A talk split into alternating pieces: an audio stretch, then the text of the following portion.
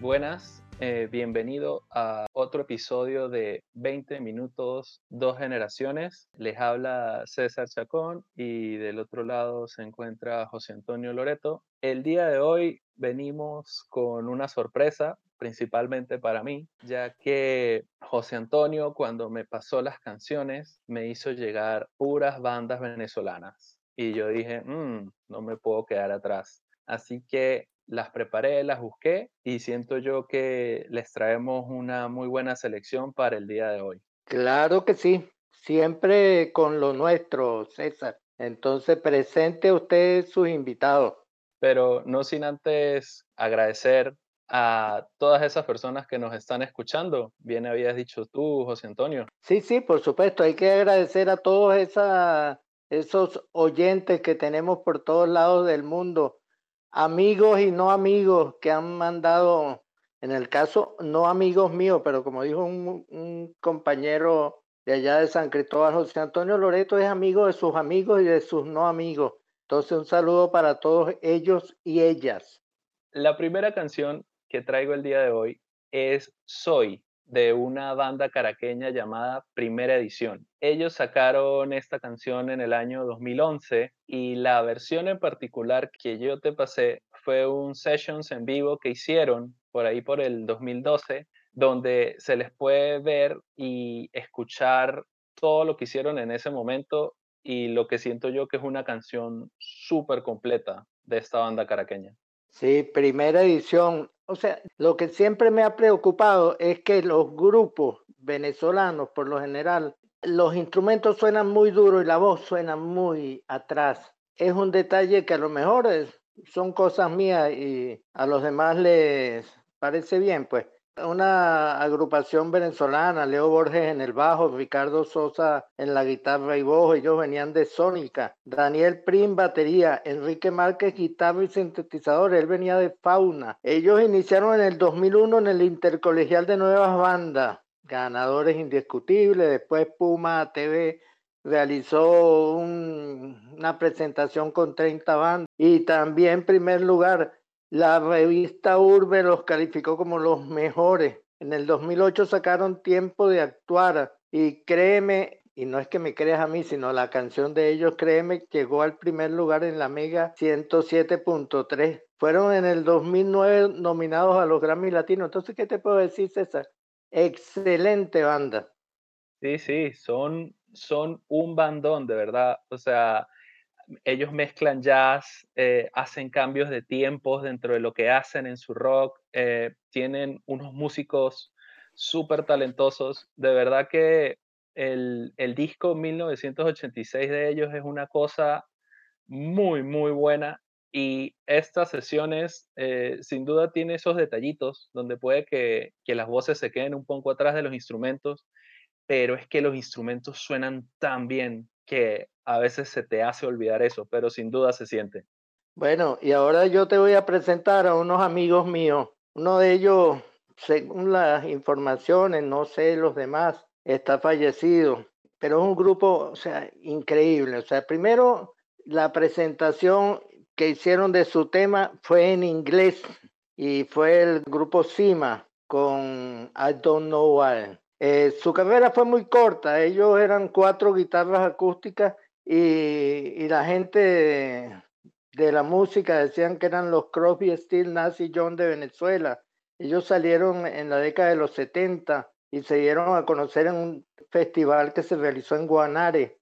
Llegaron al primer lugar con Poema a Tiempo. Luego sí saltaron a la fama con I Don't Know Why. Dejaron nueve sencillos, nunca grabaron un LP. Ellos eran Robert Valerio, en paz descanse, Guillermo Carrasco, que después siguió su carrera y estuvo hasta en el sindicato de autores y compositores de la música, SACBEN, Charlie Veraciano, Bernacciono y Francisco Kiko Alvarado. Bueno, ellos se, se hicieron populares en Caracas porque su presentación la hicieron en las quintas aéreas en, el paraíso, que eran unos apartamentos dobles. Y entonces por eso los llamaban quintas. Excelentes amigos todos. Isaías Urbina los acompañó a ellos. Isaías Urbina conocidísimo. Al órgano. en, en esa canción por lo menos. La canción es hermosa, la voz de Valerio es una cosa increíble, un vozarrón brutal, es, o sea, lo estuve leyendo de que la gente los veía en vivo y no se podían creer como las voces saliendo de ellos, o sea, lo eran realmente impresionantes. Y algo que me puedes confirmar tú, que no estoy completamente seguro, pero es que en el 72 ellos estuvieron en un famoso concierto de Santana en Valencia. Mira, eh, ellos estaban programados para Santana y aparecen en los créditos, pero yo estuve en ese concierto. Yo llegué a la Plaza de Toro y eso era un gran hongo de marihuana, de humo de marihuana que salía. Se habían desbordado toda la seguridad. Se esperaba también al grupo C de Di Castro pero que va, er, eran 30, 40 mil personas entre los que estaban dentro de la plaza y los que estaban fuera, se había desbordado todo. Llegó un momento en que Michael, mi amigo, el manager de Santana, me pregunta, yo era un chamo, pero yo andaba con él para arriba y para abajo y todo lo más. Entonces el chino Rodríguez Barrera era el que estaba allí en el, en el evento. Él dijo una frase muy famosa, no me traigan problemas, tráiganme soluciones. Ay, esa anécdota es muy larga. Vamos a concluir que llegó un momento en que yo le dije a este señor, le dije, mira, si no montan a Santana ahorita, nos van a quemar esto. El tipo me dijo, ¿usted cree? Yo le dije, sí, y yo era un chamo. Y entonces ahí montaron a Santana. eso, eso te la cuento en, en el próximo programa. Voy a buscarme una canción para seguir el cuento para todos los amigos. Ellos no tocaron. Ahí no tocó sino Carlos Santana y su banda. estuve yo presente, pues. Sí, sí, es que me, me, imagino esa situación y cuando estuve indagando de ellos lo vi y yo dije, bueno, qué mejor que preguntarle a alguien que se estaba moviendo ya en esa época, que me contara un poco más y bueno, mira, estabas ahí desde chiquito tomando buenas decisiones. Sí, sí, es que era increíble. Sí, sí, sí. Pero bueno, José, entonces, luego de eso. Segundo tema. segunda ronda. Segunda ronda. Yo, yo dije, bueno, voy a venirme un poco más acá, ¿verdad? Porque primera edición este, estaba a finales, a principios de los 2010. Entonces dije, bueno, algo más moderno. Y me conseguí esta banda de San Carlos llamada Compases. Ellos hicieron un cover de Get Lucky de Daft Punk, que es una mezcla de joropo, jazz, eh, música venezolana llevada a otro nivel y presentan este cover.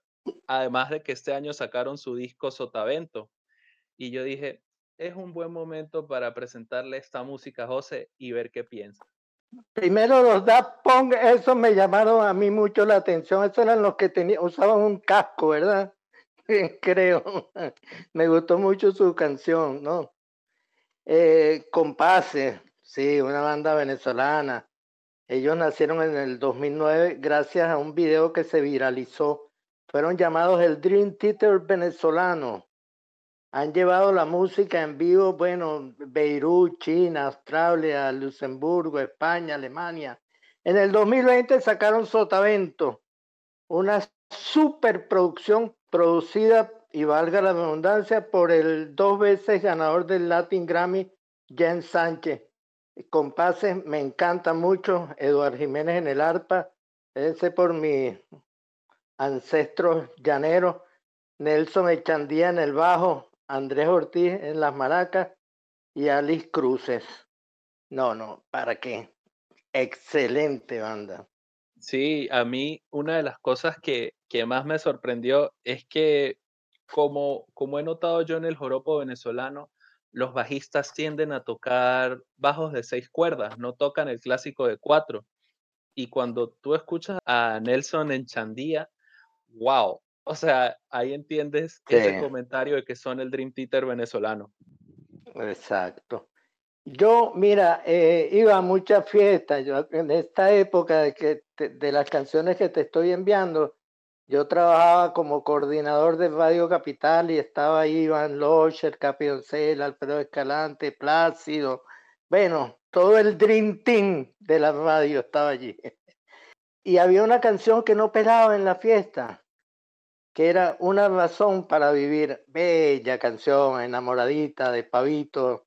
O sea, ahí estaba el grupo Ciruela, que estaba formado por Luis Manso, que era el solista, Isaías Urbina la primera guitarra, Matías Pérez la segunda guitarra, Alejandro Pulido el bajo, fallecido, Hernán Medina en la batería y Manuel Urbina en la percusión. Ellos tocaron con, con un grupo que vino de los Estados Unidos, que era The New York Rock Ensemble. Los produjo un amigo mío, Luis Roberto, que trabajó en Radio Capital, él se hizo muy famoso porque él decía, esta es una canción para bailar en un ladrillito. Siempre, sí, es, así. Y había eh, LP por ahí, si tú buscas en YouTube eh, eh, Operación Ladrillito y tal, aparece Luis Roberto. Que por cierto hay una anécdota que la cuento rapidito. Una vez un periodista, Luis Roberto presentaba y, y decía sus, los títulos en inglés y entonces un periodista sacó por allí que cómo era posible que este señor presentara los temas en inglés, que debería más bien aprender a hablar inglés. No, más vale que no. Los locutores de Radio Capital no, no, no le ponías la pajita sobrenombre cuando ya se la estaban quitando y tirándote un golpe. Pues al día siguiente Luis Roberto transmitió todo el programa, él, él estaba en la mañana en inglés, los comerciales en inglés, la hora en inglés, todo bajó hasta el director, ¿qué estás haciendo? le dijo, no, vamos a ver si sé yo hablar inglés o no sé hablar inglés. Ellos eh, tocaron en todos los festivales de música que se realizaban en Venezuela. Guanare era una, una plaza muy, muy festivalera, ¿vale? En Guanare. Tocaron en, el Festival de Música Progresiva en Caracas, en el primer eh, Festival de la Canción Pop en Cumaná su última actuación fue en el primer concierto Piro Audiovisual en Mérida, ahí donde se realizó también el Festival de los Hongos. ¿Qué te parece? Wow, sí, no, y, es una banda que, como bien dices, se movió un montón por Venezuela, pero eh, es algo impresionante. No sé si era el momento, José, no sé cuál era la situación, pero las bandas se disolvían muy rápido. O sea, en cuestión de dos, tres años, la banda como que no aguantaba, no sé si es que era la fama, la presión, eh, desconozco la Venezuela de ese momento. La falta de dinero, papá. No, no había quien los patrocinara, los músicos pagaban ellos los viajes, pagaban, iban a conciertos para aquí, para allá, fueron aprovechados por las disqueras. Yo tengo muchísimos cuentos sobre eso. Entonces ellos armaban un grupo, tocaban en un, estacionamiento eh, de carros de, alguna casa y, bueno, con las uñas y duraban tres años hasta que los papás se cansaban y les decían, bueno, vale, vas a ser ingeniero, vas a ser arquitecto, vas a ser un pela toda la vida. Así era la música. Cosas no han cambiado en 50 años, porque bueno. Eso también yo lo viví, de eso te tengo también las historias y esa frase de o te vas a graduar de ingeniero o vas a ser un... Pero bueno, ¿qué te puedo decir? Totalmente. Ya como para cerrar lo que yo, yo te mostré, yo ahí sí dije, bueno, voy a mostrarle algo totalmente diferente a José, algo que me encantó cómo sonó, es una banda que se llama Santa Marta, con su tema Lluvia, que sacaron este año. La banda está formada un colombo venezolano y dos andaluces. Exactamente. Hacen soul con RB y ritmos caribeños. Eso creo que, al igual que cuando te presenté la vez pasada Steel Feel, yo dije, esto es algo que estoy seguro José no escucha.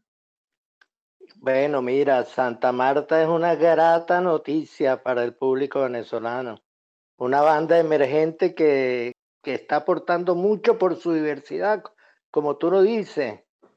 O sea, rhythm blues, new soul, hip hop, house, Eh, ahí estaban Omar, Benito y Luis Lo.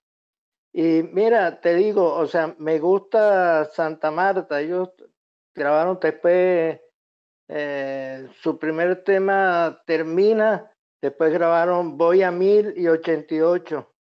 Una aproximación novedosa hacia un tema que a mí no me gusta, que es el reggaetón. yo, creo que, yo creo que por eso tomé la, la iniciativa, porque aun cuando conozco y ya me has expresado que no te gusta el reggaetón, yo siento de que hay cosas musicalmente hablando muy, muy rescatables, hay mucho talento. No, puede ser que no sea de nuestro agrado y no sea nuestro día a día, pero, pero hay, hay mucho trabajo ahí, mucha producción muy bien hecha ahí y no se puede, no, no es, no es de negar. Eso es como cuando uno dice, no me voy a enamorar de esa muchacha y termina casándote con ella. bueno, mira, más de un millón de visitas en YouTube. ¿Qué tal? Sí, sí, tal cual. Ahora yo te voy a presentar a, a unos amigos míos, porque fueron amigos míos todos ellos. Lamentablemente, o sea, se perdieron, pues, pero hicieron mucho y, de, y, ellos, sus integrantes, porque ahí estaba, te lo voy a decir antes, Carlos Morián, segunda guitarra, reglista y coro, Richard Amautri, bajo y coro, Rafael Pajarito Pimentel en la batería, Augusto de Lima, primera guitarra, Claudio Gámez, teclado, Víctor Gámez, voz líder, Tú la vas a perder, tú la vas a perder, tú la vas a... Los DAR 60 y 70, Impalas y 007 eran lo que dominaban la escena y los DAR eran los Beatles. Ellos versionaban canciones de los Beatles, de Mama Hondi Papa y tenían también canciones, composiciones propias, pero ese tú la vas a perder ¿Dónde, dónde puedes estar? De, de Mamas donde pasa, que era Monday, Monday. Y For Your Love, For Your Love. Bueno, los daran, ahí te ese trompo en la uña para decir taratatea, dicen los llaneros. Me pareció increíble el, el juego de voces, porque como dices tú, son los Beatles, pero en español. O sea, los arreglos que hicieron de las voces y las muy mínimas modificaciones en las guitarras era como escucharlo traducido. Además de que sin duda ellos hicieron como trajeron un poco más ese Britpop a, a Venezuela con bandas como mencionaste, como los 007, hicieron música muy, muy buena. O sea, de hecho, me, pareció de que ellos incluso cuando empezaron a, separarse y a disolverse, incluso se adentraron en la escena del rock psicodélico y creo que a la gente no le cayó muy bien ese cambio. Nosotros, bueno, yo, yo, yo tenía una buena amistad con el maestro Carlos Morián. Él viajó a San Cristóbal y se presentó en el 78 en la Plaza de Toro con el CM5, Carlos Morián y cinco más. Estaba también eh, Trino Mora allí, que lo llevamos. Fue el primer concierto que presentó RSC allá. Y, y después, bueno, Carlos Morián, el medioevo y todo, eh, Carlos Morián. Al final, la edad, la vida y todo lo demás, no el consumo de droga, porque esa era más zanahoria que cualquier otra cosa, él se casó con María de las Casas, eh, pero sí la vida al final me dio mucha tristeza porque el Alzheimer hizo estragos en él y yo una vez lo fui a saludar y me dijo un amigo, no, no vaya porque no te va a reconocer, te va a dar mucha tristeza. Y así fue. Bueno, me despido. Ya, me despido porque ya estamos listos, ¿no? Sí, señores, listos. Señores, ha sido un placer como decía Pedro Vargas, muy agradecido, muy agradecido, muy agradecido. Claro que sí. Muchas gracias gente por escucharnos y nos estaremos viendo en una próxima edición de 20 minutos, dos generaciones.